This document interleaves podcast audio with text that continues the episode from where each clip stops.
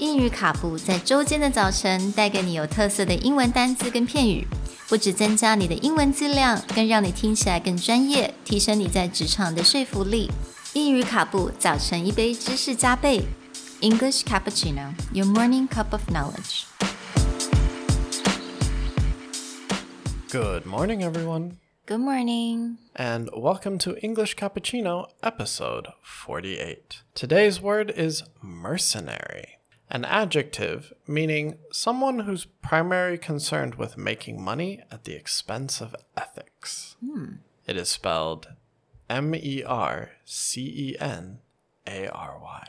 那这个字 mercenary 在名词上使用，它就是雇佣兵的意思，也就是他以金钱为目的，他不太在乎你为什么要雇佣他来打这个战，他只是为了钱。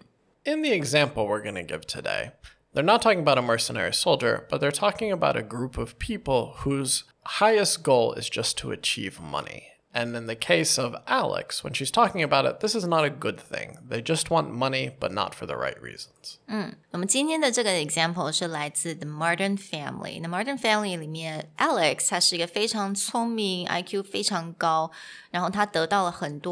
job offer。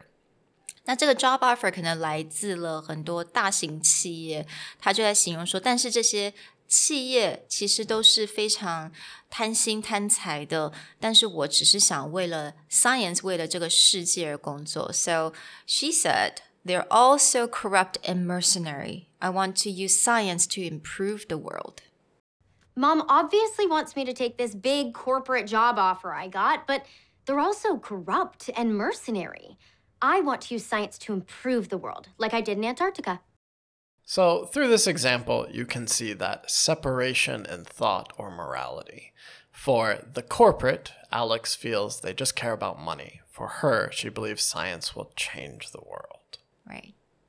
We hope the next time that you feel that someone is doing something just for the money, you have the right word to describe them. We'll talk to you guys later. Bye. Bye.